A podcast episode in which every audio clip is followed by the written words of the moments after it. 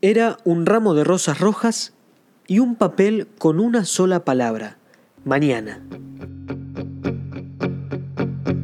Que nada tiene sentido, que nada va a cambiar, que nadie me entiende, que todo es lo mismo, que todo está mal, que no se puede confiar, que no sirvo para nada, para... Esto es Entre líneas un espacio en el que vos podés interpretar todo lo que escuches de la forma que mejor te parezca. Bienvenidos. Si solo miras la sombra, te perdes la gracia de girar y ver la luz. Te invito a que seas parte de la historia de amor más grande. Comenzamos entonces con el primer episodio de Entre líneas. Gracias a todos por sumarse, por participar, por estar. Quien les está hablando es Camilo Torres Colivadino, me pueden encontrar en Instagram como Cam Torres C. Y en este primer encuentro, en este primer episodio, vamos a estar debatiendo, reflexionando, compartiendo un tema muy interesante, muy interesante la verdad, que a todos nos afecta, que a todos nos interpela, que todos lo experimentamos, que es el tema de la soledad. ¿Cuál es la dinámica, cuál es la movida de este podcast? Es muy sencillo porque este podcast quiere ser muy casero. En el Instagram que les pasé hace un rato, ahí se van a encontrar con algunos textos que escribí, algunos textos que escribí como de cara dura nomás, ¿eh? no porque sea escritor ni literario nada más, sino que me animo a poner eh, por escrito lo que pienso, lo que siento, y ahí se van a encontrar, por ejemplo, con este texto de la soledad que en un rato voy a leer. Claro, yo en ese Instagram los domingos a las 11 de la noche hago un vivo en el que varias personas se suman, vamos compartiendo, debatiendo, me tiran preguntas, me tiran comentarios, me tiran cosas que no están de acuerdo y entonces yo voy respondiendo, voy sumando esas opiniones al debate y demás. En este podcast, ¿con qué se van a encontrar? Con el resumen, con la grabación, con, qué sé yo, el, compilado, la edición de ese vivo del domingo eh, a las 23 horas. ¿eh? Así que bueno. Vamos a comenzar entonces leyendo el texto este de la soledad, que como les decía es un tema que nos interesa a muchos porque muchos experimentamos la soledad y no tantos nos animamos a ponerlo en palabras, ¿viste? A veces pensamos que, podemos solo, que es algún sentimiento pasajero, que es algo que vamos a poder manejar, pero a veces esos sentimientos empiezan a crecer, empiezan a tomar más lugar y nos encontramos con algunas dificultades que son difíciles de superar. Pero bueno, no me adelanto en el tema, vamos a la lectura del texto, después una breve introducción o explicación y finalizamos con algunos comentarios, algunas preguntas que nos hicieron en el vivo de Instagram. Esperamos que les guste con ustedes el texto de la soledad que lo encuentran, como ya dije, en mi Instagram, Cam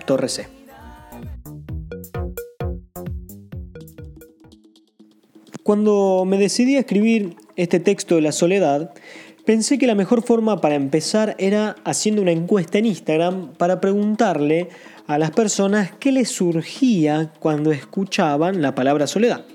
Algunas de las respuestas fueron soledad pastoruti, silencio, tristeza, introspección e incluso frío, encuentro y necesidad. Me parece que la soledad es una realidad de la que no nos gusta hablar, pero que todos experimentamos. Claro, la primera diferencia que tenemos que marcar, que mencionar, es que no es lo mismo estar solo que sentirse solo. Lo primero es inevitable. Lo segundo, es decir, el hecho de sentirse solo, puede llegar a ser desgarrador. Estar solo es algo cotidiano para muchos. No siempre estamos acompañados, no siempre tenemos con quien compartir. Y más ahora estando en cuarentena. Por eso, ese momento de soledad puede llegar a ser excelente para reflexionar, para meditar, para pensar y para asimilar lo vivido. Como dice un amigo mío que, que lo repite siempre, aquellas experiencias que no meditamos, que no reflexionamos, que no asimilamos, no nos van a alimentar. Es un buen momento para detenerse, para descubrirnos, quizás también para redescubrirnos. No descartemos esos momentos porque pueden sernos útiles. Sin embargo, el hecho de sentirse solo, sentirse abandonado, sentir que nadie te quiere o que a nadie le importas, eso sí que no es bueno para nadie. ¿Qué nos pasa? ¿Por qué muchos nos sentimos así? ¿Es un mero engaño de nuestra psicología frágil? ¿O en verdad nos hicieron sentir solos? Muchas veces queremos evitar la soledad para no sentirnos solos. Y entonces empezamos a llenar vacíos con compensaciones. Hacemos ruido para no escuchar el silencio. Nos ahogamos de información para no escuchar nuestro interior. Nos aislamos para no exponernos porque no queremos mostrarnos como somos. ¿Qué podemos hacer? Bueno, no sé si hay una respuesta matemática, pero creo que para no sentirnos solos, nos tenemos que descubrir acompañados. Hay que valorar a los que tenemos cerca y luchar por nuestros vínculos. No nos olvidemos que nosotros podemos ser motivo de que otros se sientan solos. No debemos dar por supuesto que el otro sabe que lo amamos. Tenemos que demostrárselo cuantas veces sea necesario y de distintas formas para que puedan reconocerlo. Como me gusta decir siempre, las personas más difíciles de amar son las que más amor necesitan, porque son las que menos amor reciben. Sentirse solo es algo horrible. Estar solo es algo necesario. Demostrar el cariño a nuestros cercanos puede salvarlos. Acompañar a quien se siente solo es una obra de amor auténtico. La soledad afecta a muchísimas personas. Vivimos rodeados de personas, pero nuestro corazón se siente preso por nuestros miedos, inseguridades y angustias. Hagamos algo, por favor. Ahora no, pero cuando no estábamos en cuarentena, no paraba de encontrarme con viejitos abandonados, mujeres que con solo pensar en sus hijos, sus ojos se llenaban de angustias hombres que no quieren demostrar su dolor porque todavía se creen el cuento del superhombre. Hagamos algo por favor. La soledad es el flagelo silencioso que nos va matando por dentro, que nos hace pensar cosas que son mentira, que nos hace creer que no valemos para nadie. Hagamos algo, por favor. No te quedes con esos sentimientos negativos. No te encierres. Pedí ayuda, grita, llora, pero nunca te olvides de amar y de descubrirte amado. Muy bien, ahí teníamos entonces el texto de la soledad. Me parece que es bastante claro que no hace falta agregar mucho más de mi parte. Ahora, después de esta pequeña explicación, comentario, aclaración, como quieran llamarlo, vamos a, a leer dos o tres mensajes, preguntas que mandaron durante el vivo del domingo a las 23 horas. Eh, pero me parece que el texto es muy claro, marca una diferencia contundente y real entre el sentirse solo y el estar solo. Plantea que el hecho de estar solo es inevitable, por supuesto, porque no siempre estamos acompañados y no siempre vamos a poder estarlo, pero que debemos tratar de evitar el hecho de sentirnos solos y hay que evitarlo porque quizás este sentimiento nos pueda llegar a hacer daño, pueda llegar a perturbarnos, pueda llegar a hacernos pensar cosas que no son ciertas. En el vivo de aquella noche hablábamos mucho del hecho de que el sentir muchas, muchas veces no se condice o no está en la misma línea que la realidad. Yo me puedo sentir solo pero no estar solo. ¿Y por qué se da esto? Bueno, las razones pueden ser múltiples, puede haber muchos factores que intervengan, pero lo importante o una de las posibles herramientas que yo propongo para enfrentarnos a esta realidad es la de demostrar amor. Las personas más difíciles de amar son las que más amor necesitan y son las que menos amor reciben. Entonces quizás haya personas en tu entorno o haya personas a tu alrededor que estén pasando por este flagelo que es el de no sentirse queridas por nadie. Y en vos esté la posibilidad de hacer algo para que eso cambie. No es suficiente que el otro sepa que vos lo amás, sino que se lo tenés que demostrar. ¿Cómo? De las formas que sean necesarias y de distintas maneras con creatividad, porque quizás no sea suficiente darle un abracito simplemente el día del cumpleaños. Ahora, ¿qué hacemos cuando uno, cuando es uno el que se siente mal? ¿Qué hacemos cuando yo soy el que me siento mal, no cuando el otro se siente mal? Bueno, yo creo en la red del amor, aunque suene frase dos corazones, aunque suene chocolate barato, aunque suene frase armada de, terapia eh, grupal facilonga, no, no. Yo creo en eso. Es decir, si vos das amor, si vos demostrás amor, lo más probable es que empieces a sembrar amor y que vayas a poder dentro de poco cosechar amor. Esto no es matemática, por supuesto, quizás alguien que me escucha piensa que estoy diciendo una gansada o algo que no es real, pero pensemos esto. Vos le demostrás amor a una persona genuinamente, sinceramente, desinteresadamente, es muy probable que esa persona en algún momento te lo devuelva te lo devuelva. Y esto no es interés, una mano que lava la otra, sino que nace esta red amorosa, llamémoslo así, entre comillas, para que no suene tan, tan meloso y tan cursi, nace de la convicción profunda de cada uno que necesitamos del otro, que no somos autosuficientes, que somos seres naturales, seres sociales por naturaleza. Cuando asumamos esto y no nos dé vergüenza decir te necesito, vamos a poder entender que no es interesado el amor que le dice al otro te amo porque te necesito, sino que nace del corazón el hecho de decir todos tenemos que demostrar amor porque no sabemos quién a nuestro alrededor puede estar necesitándolo. Una palabra, un abrazo, una cartita, un mensajito, una palmada, un gesto puede estar salvándole la vida al otro, como empezó este podcast, aunque sea arte, de Alejandro Casona, me parece que resume increíblemente la idea que quiero transmitir. Isabel, que se estaba por suicidar, recibe esa carta que dice simplemente mañana con un ramo de rosa, de rosas, perdón, rojas, que le hacen pensar que ella valía para alguien. Un ramo de rosas y una palabra, mañana, que le salvaron la vida a una persona que estaba por quitarse la vida. ¿Qué puedes hacer vos? ¿Qué puedo hacer yo por la persona que tengo al lado que quizás esté necesitando recibir un ramo de rosas rojas o una carta que diga mañana o simplemente te amo.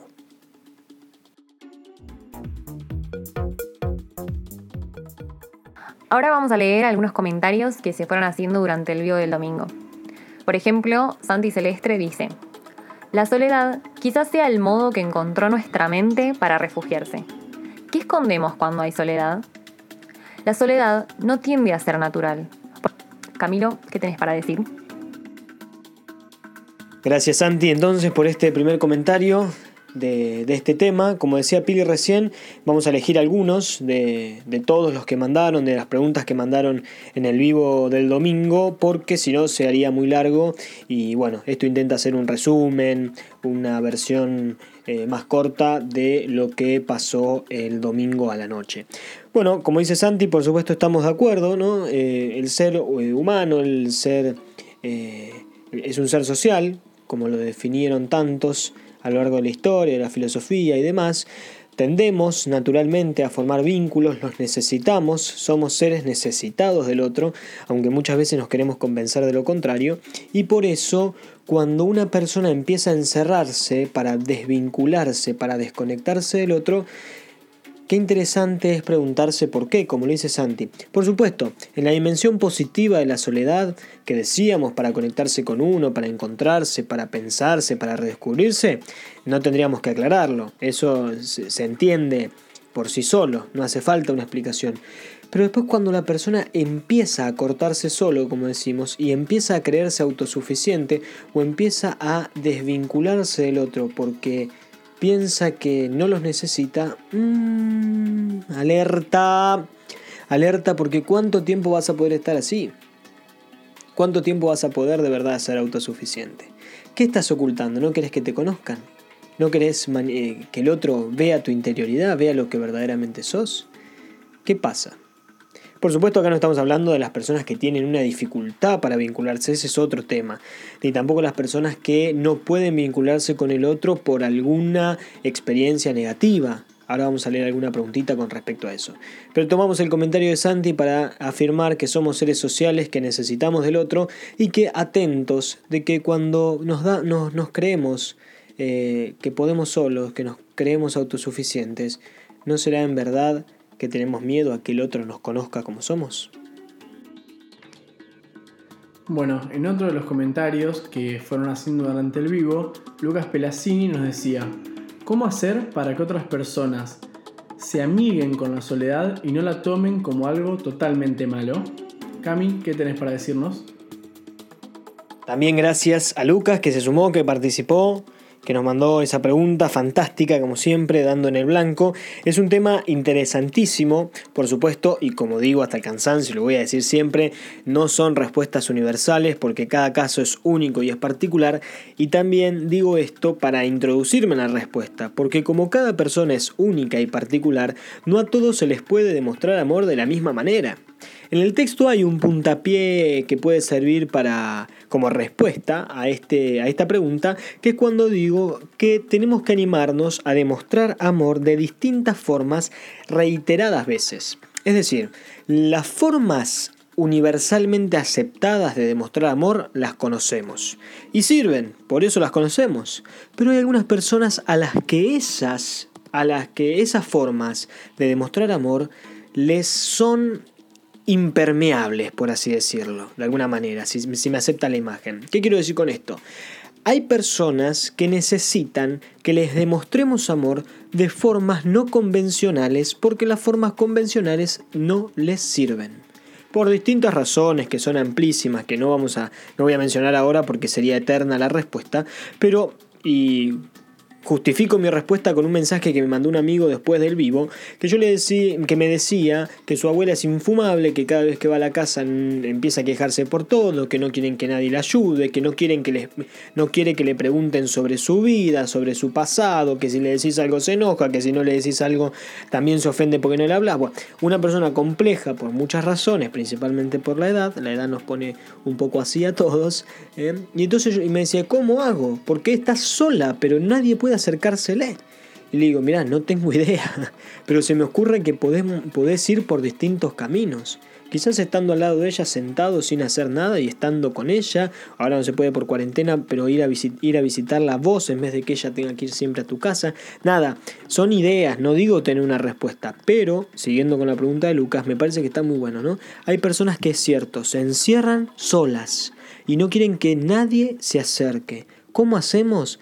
Bueno, primero con la conciencia de que esas personas también necesitan que el otro se acerque y que también necesitan sentirse amadas, busquemos los métodos, busquemos los caminos, busquemos las formas para que se descubran amadas, para que se sientan queridas y valoradas, quizás por caminos que no sean tan comúnmente aceptados, conocidos o empleados, qué sé yo.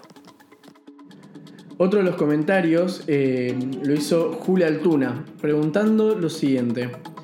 ¿Está mal encerrarnos o elegir la soledad después de haber demostrado amor y aún así salir herido? Cami, te escuchamos. Esto que nos dice Julia Altuna es clave, fundamental y le agradezco el aporte porque le da una dirección al tema muy zarpado, muy interesante y le respondo contundentemente y después le explico. El duelo tiene que existir. Tenemos que hacer el duelo de las cosas que nos afectaron afectivamente, psicológicamente, etc. Pero el duelo tiene que terminar. Es decir, todos pasamos por eh, mal de amores, por así decirlo. Todos alguna vez sufrimos, todos alguna vez tuvimos pérdidas, todos alguna vez nos sentimos decepcionados y demás. Estos, estas experiencias nos hacen perder la esperanza o nos hacen perder la confianza en un posible verdadero amor auténtico por lo que soy, etcétera, etcétera, etcétera, y todo lo que puede venir con ello.